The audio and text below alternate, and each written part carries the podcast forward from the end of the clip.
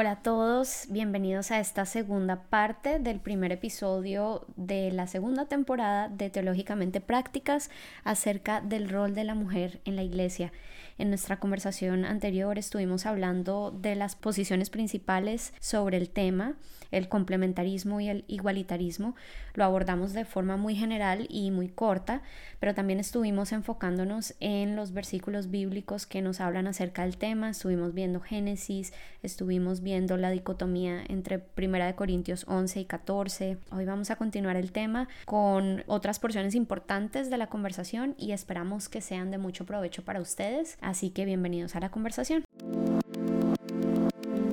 Hola a todas, somos Ana Ortiz El Sarbuc y Clara Bastidas Bombiela. Y en este podcast somos Teológicamente Prácticas, un espacio de conversaciones relevantes sobre la vida cristiana para mujeres, desde una perspectiva bíblica. Queremos que juntas crezcamos en nuestra fe cristiana y en el conocimiento de la Biblia entendiendo que es necesario tener una teología bíblica sólida para permanecer y dar fruto en Jesús. La teología no es algo reservado solo para los estudiosos o pastores, es una herramienta disponible y necesaria para ti en cualquier etapa en la que te encuentres. En Teológicamente Práctica sostendremos conversaciones pragmáticas que nos permitirán examinarlo todo, retener lo bueno y desechar lo malo. Bienvenidas a Teológicamente Prácticas.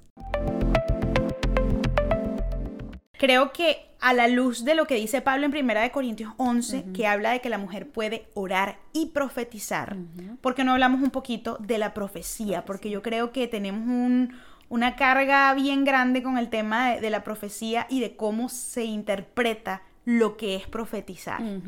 Sí, y además eso tiene mucho que ver con lo que veníamos hablando de 1 Corintios 14, porque al final, eh, eh, digamos, el, el punto de Pablo de no está bien visto que una mujer hable en la iglesia, nos abre la pregunta de, bueno, entonces si la mujer no puede hablar, no puede profetizar, pero vemos que sí, en, en, 1 Corintios 11 está hablando de profetizar.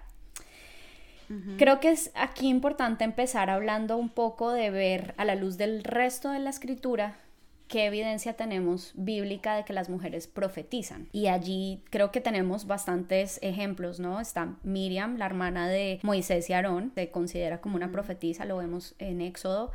La esposa de Isaías, Isaías eh, la llama como la profetisa. está Ulda, que si no estoy mal es en Primera de Reyes o Segunda de Reyes. Segunda de Reyes. Segunda de Reyes. Eh, si quieres tú dices el nombre y yo digo la, el, versículo para que lo anoten. Ok. Segunda de Reyes 22. 22. Ulda o Ulda. También están las hijas de Felipe, ya en el Nuevo Testamento. Están en Hechos 21. Hechos 21. Bueno, otra de las, de las profetizas del Nuevo Testamento que a mí me encanta porque es mi tocaya es Ana. Ana. Si recuerdan, ella se la pasaba en el templo ayunando, era una viuda otra profetisa. Lucas 2.36. Lucas 2.36 para que tomen notas. Y, y, estos nada más son algunas de las profetizas que tenemos registradas en la palabra, pero creo que tenemos un, buen número de mujeres que están descritas en la palabra como profetizas, es decir, esto no es un tema excepcional. Ahora, ¿qué pasa? Uno de los argumentos que ha surgido sobre el tema de la profecía, dado que la mujer tenemos evidencia de que profetizaba a lo largo de la palabra. Digamos, uno de los argumentos que dicen que la mujer no puede profetizar hoy en día tiene que ver con uno de los temas que tocamos en nuestro episodio sobre las denominaciones y es el tema del cesacionismo, es decir, esta idea de que los algunos de los dones del Espíritu Santo ya no funcionan hoy en día y son los dones que se denominan apostólicos, es decir, los dones que utilizaron los apóstoles para mm. establecer la iglesia y para cerrar el canon bíblico. También otro de los mm. episodios que tocamos. Esos dones son el don de sanidad, de profecía y de lenguas. Entonces, mm. algunos creyentes consideran que ya que tenemos el canon cerrado, y esto es basado eh, en los versículos que apuntan a que va a llegar un momento en que van a dejar de, funcionar estos dones, en especial la profecía, porque va a llegar lo perfecto. En su opinión, lo perfecto ya llegó y es el cierre del canon. Entonces, por eso ellos consideran que ya no aplican estos dones a la iglesia hoy en día. Si tú consideras que eso es tal, entonces, en tu opinión, la profecía, la mujer no la ejerce hoy en día porque ni la mujer ni el Mm. hombre la ejercen. Ni el hombre, nadie, exacto. Simplemente no se ejerce. No se ejerce y por lo tanto, pues la mujer no tiene ese rol. Ahora, ¿qué pasa? De ahí entra una segunda discusión y es de qué significa profetizar. Existen eh, aquellos que dicen que profetizar es igual que enseñar y hay quienes dicen que no. Entonces, yo pienso que lo que debemos considerar acá es qué dice la palabra sobre qué es profetizar. Si quieres lo leo, que lo tengo aquí en la mano. Dale, de una. No, solamente. Primera de Corintios 14, versículo 3 dice, pero el que profetiza habla a los hombres para edificación, exhortación y consolación. O sea, eso no define la profecía, pero define para qué es la profecía que viene de Dios, ¿no? Exactamente. Y si tenemos en cuenta esa explicación, pues yo creo que no hay mucho espacio para decir que las mujeres no pueden edificar, animar o, consolar. Y si tú vas a hacer esas cosas, creo que como creyente es bastante evidente que las vas a hacer utilizando la palabra de Dios. La palabra de Dios, exactamente. Porque ¿cómo podemos animar, edificar y consolar a otros sin la palabra de Dios siendo creyentes? Nos, nos volveríamos eh, psicólogos. Y, y no es... No, y que Sí, perdón. dale. aquí yo creo que podemos hacer un, un episodio solo de, de profecía, que queremos Sí, realmente. Pero am, yo sé que hay mucha confusión con respecto al tema de profetizar, sobre todo en nuestra iglesia latinoamericana, porque tenemos yo creo que una mezcla ahí un poquito rara de doctrinas y de ideas. Pero lo cierto es, y pues digo esto con mucho respeto y con mucha humildad, pero es que de verdad he estudiado bastante el tema y no tengo otra evidencia y es la profecía que nosotros vemos en el Antiguo Testamento es diferente a la profecía del Nuevo Testamento. ¿Y esto por qué? Porque tenemos a Jesús y porque tenemos al Espíritu Santo. Y antes esta era la forma en la que Dios, la única forma en la que Dios se comunicaba con el hombre, ¿no? Decía, esto es lo que va a pasar, esto es lo que va a suceder. Pero hoy en día nosotros, que tenemos a Cristo, que tenemos al Espíritu Santo, que tenemos acceso directo al Padre y que tenemos su palabra revelada en la mano, no podríamos hablar de que Dios nos va, y, yo de verdad que soy bastante mm, dura con eso y escéptica, porque lo que se profetice, de, eh, que no sea de acuerdo a la palabra y que no hay una evidencia clara de que, de que simplemente estás repitiendo o enseñando lo que dice la palabra, es para cuestionarlo. Y el mismo Pablo da indicaciones claras de que toda profecía tiene que ser puesta a prueba por varias personas además, ¿no? Exacto. La palabra realmente, la, la misma- la palabra misma lo dice, ¿no? O sea, ya, la- ya toda la revelación está aquí. Ya toda la revelación está aquí y a eso es a lo que tenemos que apuntar. O sea, todo lo que Dios nos quería decir, nos los dijo. Por supuesto, eso no quiere decir que Dios no se comunique con nosotros y que no revele cosas personales a cada uno en su relación íntima con nosotros, pero la profecía no es para, no es un don de adivinación. Y eso es importantísimo tenerlo claro. Y mientras más, Ani, no sé si te ha pasado, pero mientras más he leído sobre el tema y he estudiado sobre el tema, estoy más convencida de que la profecía, bueno, yo no sé si tú opinas lo mismo, pero de que la profecía es enseñanza. La profecía es enseñar, es proclamar la Biblia.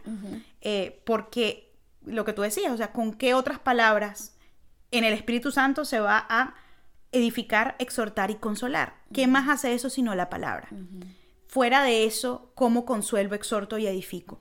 Entonces, pues básicamente sí podemos entender que cuando no, no, era, una, no era una señora, no, no era que cuando ah, las mujeres profetizan, eran unas mujeres que les en- entraban en un trance y se ponían a ser como adivinas. No, eso no es una profetisa eh, como la está describiendo la Biblia, ¿no? Perdón, pero es que tenía que hacer esa aclaratoria Sí, sí, porque sí. me apasiona el tema. No, totalmente de acuerdo, totalmente de acuerdo, Clary, y muy al lugar, porque eso nos va a llevar entonces ahora a hablar de, la siguiente cara de esa conversación, y es entonces qué es la enseñanza y qué dice la Biblia sobre la mujer que enseña. Ahí sí creo que, que tendríamos que incluir en la lista a Débora. Ay, sí, perdón, Débora. Ya, ahora sí es tu momento.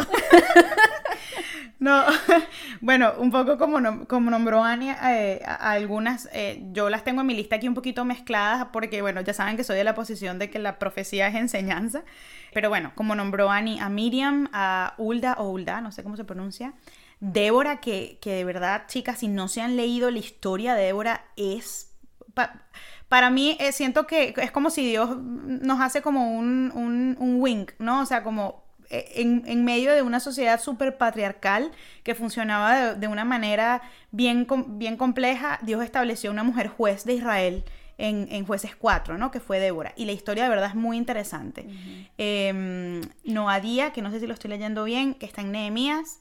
Ana, la, la, tocaya de Ani. Em, la mujer de Pentecostés, que no tenemos su nombre, pero está en Hechos 2 del 1 al 4. Las hijas de Felipe. Febe, que, la nombra Pablo eh, bastante. Y, y es bien interesante porque a Febe se le describe como sierva o servidora, usando la palabra realmente diáconos, o sea, ella era una diaconisa de la iglesia. Y esta es una palabra que, aparece 22 veces en el, en el, Nuevo Testamento. Y aquí solamente quiero hacer una salvedad, y no lo quiero decir como crítica, sino más bien para que desarrollemos pensamiento crítico. Y es que por eso es importante también estar pilas con las traducciones que leemos, incluso leer varias traducciones eh, de la Biblia, en este caso al español, porque fíjense, hay muchas Biblias, como por ejemplo una de las que yo tengo, que es la Reina Valera de 1960, que es una muy buena traducción. Sin embargo, hace algo, este, que yo creo, esto lo digo con todo el respeto y lo digo como opinión personal, sí creo que esta traducción estuvo muy influenciada por la cultura, porque en, en 18 casos de esos 22 del Nuevo Testamento se traduce como ministro la palabra diáconos, cuando se refiere a un hombre, ¿no? Tres como diácono y solamente en el caso de Febe, o sea, cuando Pablo se refiere a, Febe como diácono, se traduce como servidora. Mm. Entonces, y eso obviamente tiene una carga eh, eh, cultural para el que lo ah, lee, ¿no? Porque si yo leo un hombre y el hombre es ministro o el hombre es diácono, ah, bueno, está en autoridad. Pero entonces cuando llega Febe, servidora. Pero resulta, y aquí lo que tienes que saber es que cada vez que tú veas ministro, eh, diácono o servidor, en el griego original se escribió con la misma palabra diácono, que significa eso, pues alguien que trabaja por el Evangelio, ¿no? Entonces, simplemente es, como la idea de desarrollar un poquito de pensamiento crítico ante, ante que sí, la Biblia es perfecta, la Biblia es infalible, pero las traducciones no, y por eso es bueno y es recomendable revisar varias. Así es. Y también vemos otras líderes o siervas como Lidia, que además a mí me encanta mm. Lidia porque Lidia era una mujer soltera y en su casa se estableció la primera iglesia en Europa. Mm. También estaba, sí, es, la historia de, Lidia es fascinante. Además porque Lidia fue una de las que pudo financiar el ministerio de Pablo para que él siguiera haciendo sus viajes misioneros. o sea, sin Lidia, yo creo que tú y yo no estaríamos hoy aquí. También estaba, por supuesto, Priscila, que Priscila es muy interesante porque ella y su esposo corrigen la teología de Apolos. Entonces, si estamos hablando de que la mujer no puede enseñar, ¿por qué entonces vemos a una mujer corrigiendo en teología a un hombre ministro del Evangelio? Em, también tenemos a Unice, que es nada más y nada menos que la abuela de Timoteo. O sea, esta mujer ejerció una influencia tal en su nieto que logramos tener semejante legado en, las cartas a Timoteo y, por supuesto el legado del trabajo ministerial de Timoteo eh, por esto. Eh, entonces vemos que históricamente la evidencia apunta a que la iglesia primitiva tenía muchas mujeres muy activas trabajando dentro de la iglesia. Así es. Y no, y algo hermoso, Ani, de la iglesia primitiva cada vez que uno estudia y, entiende cómo funcionaba, es que eso era lo que hacía la, iglesia tan atractiva, ¿no? Para, para quienes no formaban parte de ella o, para los gentiles, que era un lugar donde, donde todos eran bien recibidos y había una relación de comunidad y de hermandad, donde todos trabajaban por el bien del otro, ¿no? y, y eso es algo que, bueno, que nosotros como cristianos definitivamente cuando nos planteamos estos conflictos de que si la mujer puede hacer, no puede hacer, o que el hombre puede, o que el hombre es opresivo, o que la mujer es feminista, es tan importante pedir al Espíritu Santo que nos permita volver a, centrarnos en, primero en Cristo, ¿no? Que, que, es lo que necesitamos ver, a quién necesitamos ver, pero también a este modelo que estableció Dios en su palabra de cómo funcionaba la iglesia y de que a nadie le faltaba nada.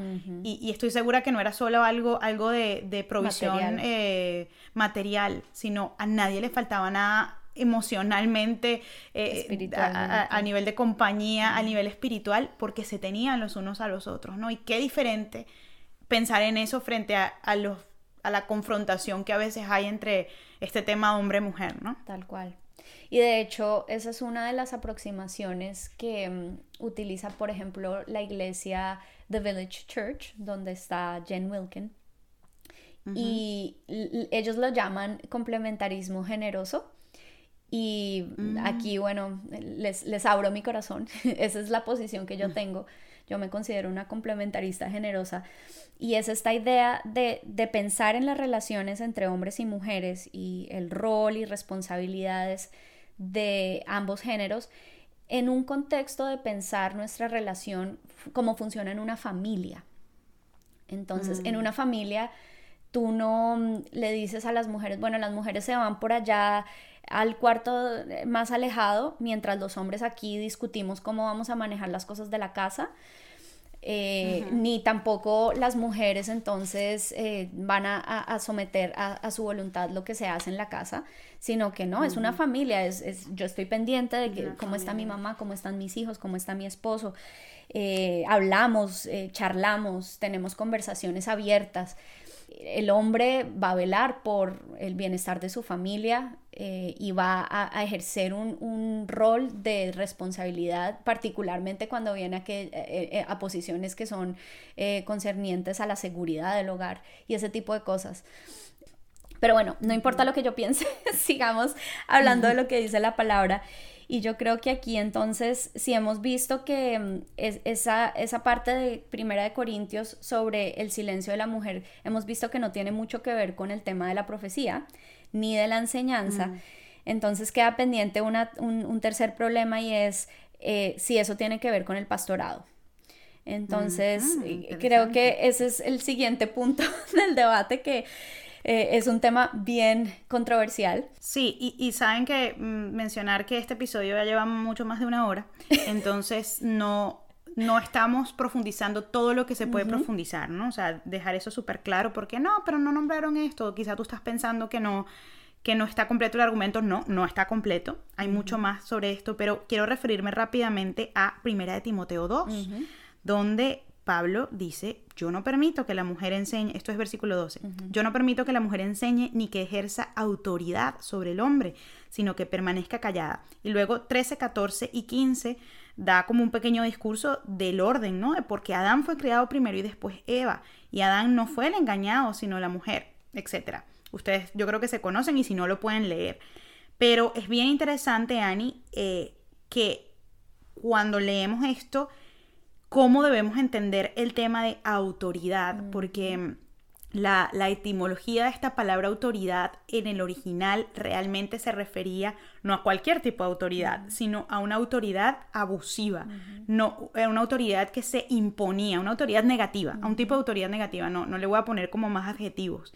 Entonces, esto era lo que estaba diciendo Pablo, o sea, no permito que la mujer ejerza autoridad de este tipo, abusivamente. Y estamos seguros, así como les decía hace unos minutos, que aquí también Pablo está abordando una situación que tenía la iglesia concreta, esta iglesia concreta. ¿Que esto nos sirve a nosotros? Por supuesto que sí, nos aplica, porque uno es la palabra de Dios y segundo, estos problemas históricos se repiten, ¿no?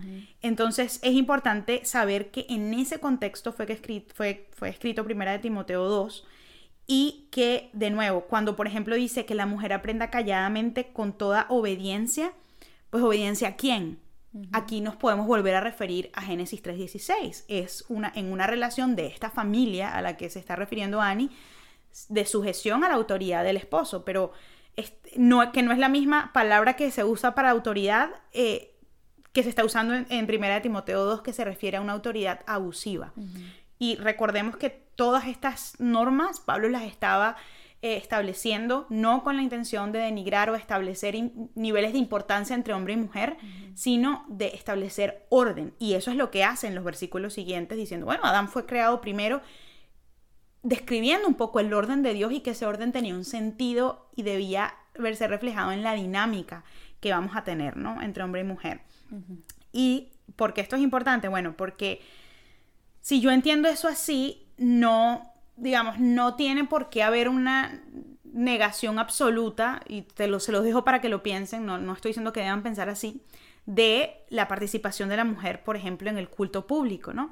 Hay un video que yo tengo en YouTube, esto no es para hacerle publicidad a mi canal, pero bueno, vayan, que es un video donde no doy mi opinión de nada, solo lo que hago es explicar y exponer todos los puntos de un discurso que se llama El derecho de la mujer a predicar, que fue redactado, bueno, fue leído por eh, el reverendo Lee, un, él era un reverendo eh, wesleyano, eh, a finales del siglo XIX.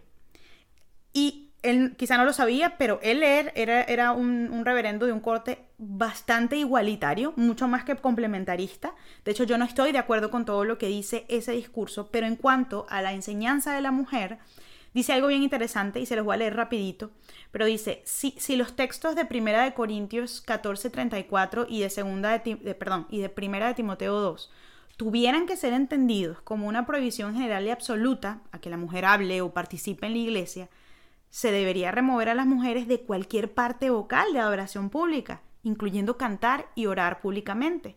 Después de todo, esto sí significaría que la mujer se mantenga en silencio en la iglesia.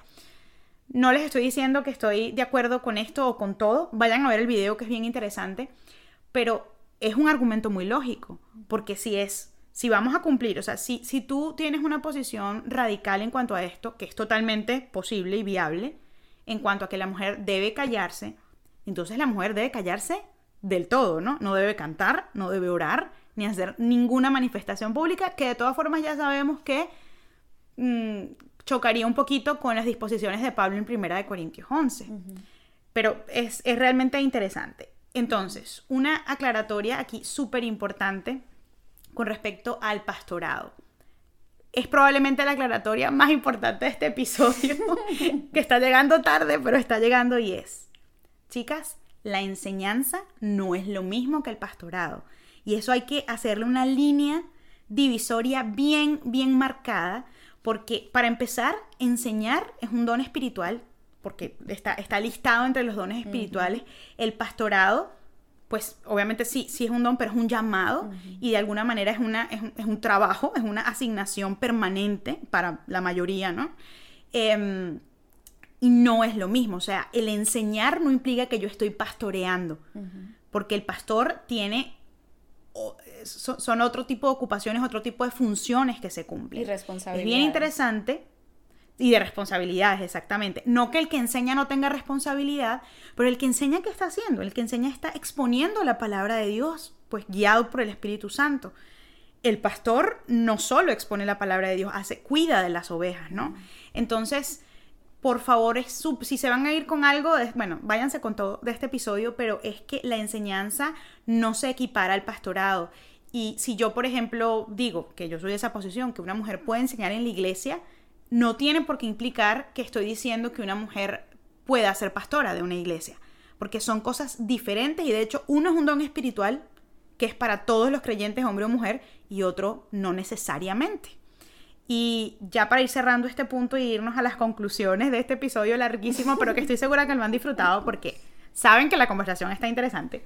Eh, eso es solo un argumento, ¿ok? No, no, Ani y yo de hecho tuvimos una conversación eh, tras cámaras acerca de qué pensábamos y pues concluimos que, que, ciertamente hay, pues hay algunas dudas, ¿no? En cuanto a esto, pero uno de los tantos argumentos, no el único, que existe, es que en Primera de Timoteo 4 se hace una descripción de las calificaciones que tiene que tener un pastor, o sea, cómo tienes que ser tú para poder ser un pastor u obispo, que es el otro, la otra... Mm, palabra que se usa. De hecho, en la versión que tengo aquí dice un ministro de Cristo. En esas calificaciones del obispado, del pastorado, se, dirige, se, dirigen exclusivamente a un hombre. Se habla exclusivamente en términos masculinos, se habla de que tiene que ser hombre de una sola esposa, etc. Y un poquito más adelante habla de las calificaciones para los diáconos, servidores o ministros, como lo quieran decir. Y sí vemos que al parecer, al menos eso es lo que se, extrae de la lectura, le habla a los diáconos hombres y a las diaconisas mujeres, cómo debe ser una mujer. Aquí hay debate porque hay unas traducciones que dicen cómo deben ser las esposas de los diáconos.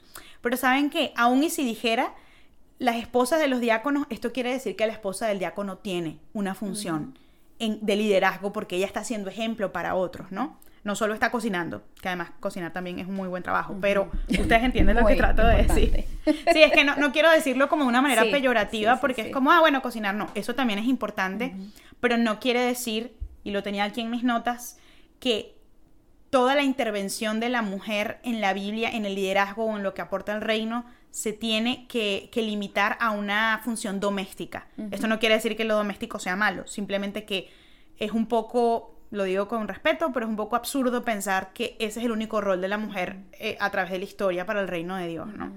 Eh, y si no, si quieren irse más modernos, pensemos en las misioneras que han evangelizado a millones de personas alrededor del mundo. O sea, no solo cocinaban, predicaban la palabra de Dios. Pero bueno, eh, hay, mucho más que podemos adentrar acá. De nuevo, este no es el único argumento, no es lo único que podemos usar para decir, bueno, quizá la Biblia nos está indicando que el pastorado es exclusivo para el hombre y, eh, no para la mujer.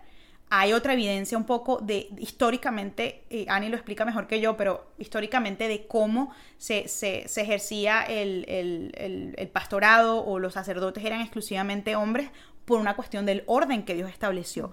Pero esto nunca ha implicado nivel de importancia delante de Dios y mucho menos nivel de valor delante de Dios. Y lo que vemos también con el tema del pastorado es que está muy relacionado con el tema de los ancianos, ¿no? Entonces, ancianos dentro de la palabra siempre se refiere a hombres. Eh, esto lo vemos, por ejemplo, en Tito, en, primera en Tito 1, en Primera de Timoteo 5 y en Primera de Pedro 5. Vemos que consistentemente el pastorado y los ancianos eran hombres. Y vemos que ese título de ancianos, incluso la palabra etimológicamente tiene más con, con cuidado, con protección, mm. con em, pastorado desde el sentido no de, del que manda, sino del que cuida. Y eso es muy consistente con lo que hablábamos al principio de las ideas culturales judías, de, que la cabeza, más que autoridad jerárquica, tenía que ver con el responsable delante de Dios del bienestar mm. de la comunidad. Entonces. Sí, un poco contrastante con lo que a veces, no todos, pero a veces vemos en nuestros tiempos que el pastor es como, o sea, el superstar, ¿no? Y hay que rendirle como pleitesía, a veces hasta por encima de Dios, ¿no? Y eso es algo bien peligroso pero saber que, de hecho, hablábamos con Annie que, en mi versión de la Biblia en inglés dice overseer. Exacto. no sabemos traducirlo muy bien, pero es como un cuidador. E, esa, yo creo que esa es la visión de pastorado que todo pastor debería tener. Más que, sí, se te ha dado un lugar de liderazgo, un lugar importante, claro que sí, pero es justo por la responsabilidad que tienes debajo de ti, ¿no? Y, que, y de la cual se te va a rendir cuentas. Entonces es bien, se te va a pedir cuentas, perdón. Eh, es bien interesante. Perdón por la interrupción, otra vez. No, no, no, es que es súper importante que recordaras eso.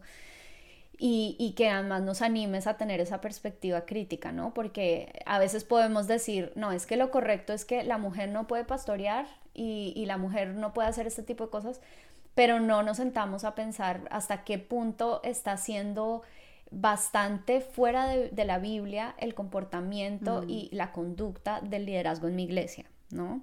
Podemos ser muy críticos en cuanto a temas eh, secundarios como este, pero olvidamos ejercer ese ojo crítico en otros temas un poco más importantes. Así que me parece súper al lugar tu, tu comentario, Clary. Y, y... ¿qué piensas si, si arrojamos algunas conclusiones a este episodio? Que Para eso largo, largo. Miren, esto es una conversación real entre dos amigas que se sientan a tomarse un café. O sea, ustedes querían conversación. Esto es una conversación, al menos de nosotras. Sí. Sí, oh sí. Yo creo que sí, exacto. E, es, es, importante que vayamos aterrizando el tema porque hay mucho que mm. decir, hay muchas cosas de las que no hablamos, eh, otras perspectivas que existen. Pero yo creo que una de las conclusiones a las que podemos llegar es que nuevamente esto es un tema que no es primario, esto es un tema que no tiene que ver con la doctrina básica de la salvación y el Evangelio. No afecta a tu salvación, exactamente. No afecta a tu salvación. Es un tema increíblemente relevante e importante. Pero es un tema del cual tenemos miles de libros, no sé si millones, pero muchísimos libros Es un tema que muchísimos eruditos, teólogos, estudiosos, pastores han pensado, repensado, eh, le han visto todas las aristas al tema. ¿Y qué vemos? Que en la historia no hay un consenso, no hay 100% de consenso sobre este tema. Entonces no podemos esperar que exista ese consenso de repente porque nosotros tenemos una posición a favor de un lado o del otro. Sí, y decir, es así y ya, y no reconozco ninguna otra posición y no, no me parece válido, no, o sea, hay que tener mucho cuidado con eso. Exactamente. Pero lo que sí tenemos es una responsabilidad delante del Señor y es hacer la tarea de orar, de leer su palabra, de investigar, de incluso consultar con, con nuestro liderazgo en la iglesia y con otros creyentes y de esa manera llegar a una conclusión personal que nos permita tener esa libertad de conciencia delante del Señor, de decir, ok, Señor, esto es lo que yo entiendo de tu palabra después de haber hecho la tarea y me siento tranquila de pensarlo así porque no lo estoy tomando desde mis propio, desde mi propio sesgo cultural o desde mis propias preferencias, sino de haber orado y haber buscado la verdad contigo y a través de tu, de tu cuerpo, de, mi comunidad, de la iglesia. Yo creo que esa es una de las primeras conclusiones. Eh, otra de las cosas que pensando en, en todo lo que hemos hablado, Em, yo creo que es importante también considerar es que mm, cuando empezamos a considerar este tema de las diferencias de género y de los roles de género, podemos llegar como a dos extremos, ¿no? Uno es que eh, somos demasiado diferentes y entonces eh, el hombre tiene que hacer esto, esto y esto y la mujer esto y esto y esto.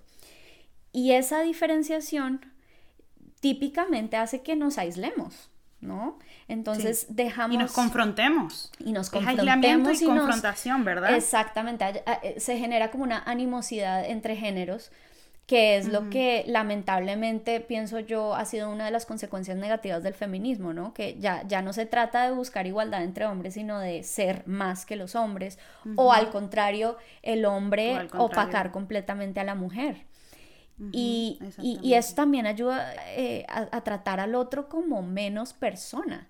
Y recordemos lo que veíamos al principio en Génesis. Nosotros somos creados, tanto el hombre como la mujer, a imagen y semejanza de Dios. Mm. Y al final del día, tanto el hombre como la mujer son igual de humanos.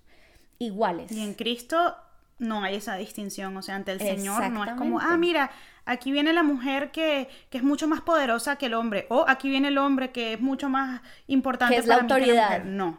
Exacto. No, o sea, Cristo, el Padre a través que nos ve a través de Cristo no nos ve así. Exactamente. y, lo, y la palabra es muy clara en eso. Exactamente. Y yo entiendo que podamos tener un temor por el impacto del feminismo y de ideas de izquierda acerca de lo que significa ser mujer u hombre. Pero yo creo que ese temor no debería existir en la iglesia porque tenemos al Espíritu Santo que nos guía toda verdad y porque tenemos la tranquilidad de saber que al final, cuando el hombre y la mujer trabajan en conjunto para ser fructíferos y multiplicarse, para ejercer dominio sobre la tierra y en el contexto del Nuevo Testamento, para predicar el Evangelio, pues somos, somos muy útiles juntos, somos interdependientes, mm. somos completos trabajando entre hermanos y hermanas. Entonces, creo que por eso es, tan importante pensar en estos temas más a nivel de qué es lo que tenemos en común, más allá de qué es lo que nos diferencia. Porque eh, cuando lo hacemos así, el Señor nos va a permitir ser más eficaces a nivel de reino y además dejamos de ser tan enfocados en nosotros mismos. Empezamos a pensar más a nivel del otro. Mira, mucho de todo el debate de, del feminismo, del machismo o del lugar de la mujer en la iglesia, quien se lo toma como si fuera un tema principal y no secundario, personalmente, y lo digo con mucho respeto, pero viene de nuestro propio ego de no querer ser mm. oprimidos o de querer oprimir o, de estar por encima del otro.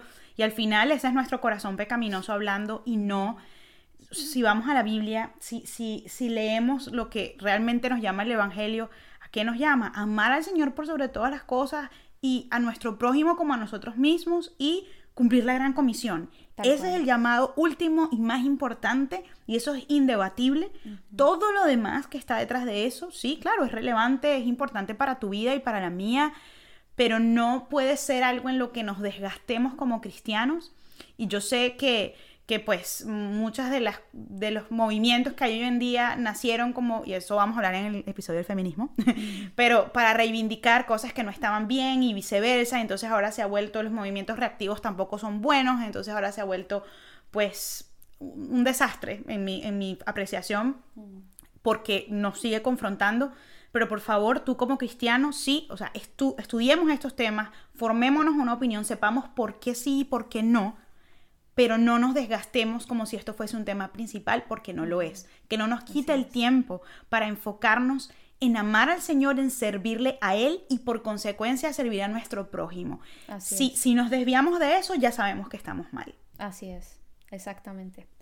Y una última apreciación, y es con respecto, y esto lo vamos a desarrollar más en nuestro episodio del matrimonio, pero con respecto al tema de la sumisión y la autoridad, yo creo que también hay que recordar que en realidad la sumisión es casi un estilo de vida para el cristiano, ¿no? Porque todos nos tenemos que someter a Dios, todos, sin importar que seamos hombres o mujeres. Y por lo tanto, eh, la sumisión no es como un tema de género, no es, no es que la mujer es la que se somete, todos tenemos que someternos. Ahora, que podemos tener diferencias de cómo se ve esa sumisión dentro de la iglesia, dentro del matrimonio, eso es otro tema. Pero la sumisión no es un tema de género. Y tampoco la mm. autoridad. La autoridad no es un tema de género. Todos en algún momento podemos tener un, nivel de autoridad. las, las, mamás tenemos una autoridad sobre nuestros hijos. Las eh, discipuladoras tenemos una autoridad sobre nuestras discípulas. O sea, exacto. Si, si uno termina pensando como en el, en el contexto más conservador, aunque tú seas de los que piensen que una mujer solo puede enseñar en casa a sus hijos o, o a mujeres más jóvenes eh, eh, en privado, ahí estás ejerciendo un liderazgo y una autoridad. O sea, es importante como ver eso, ¿no? Exactamente. Pero en cualquiera de los dos casos, teniendo en cuenta que no son eh, conceptos con género, en cualquiera de los dos casos tenemos al mejor ejemplo de lo uno y de lo otro, que es Jesús.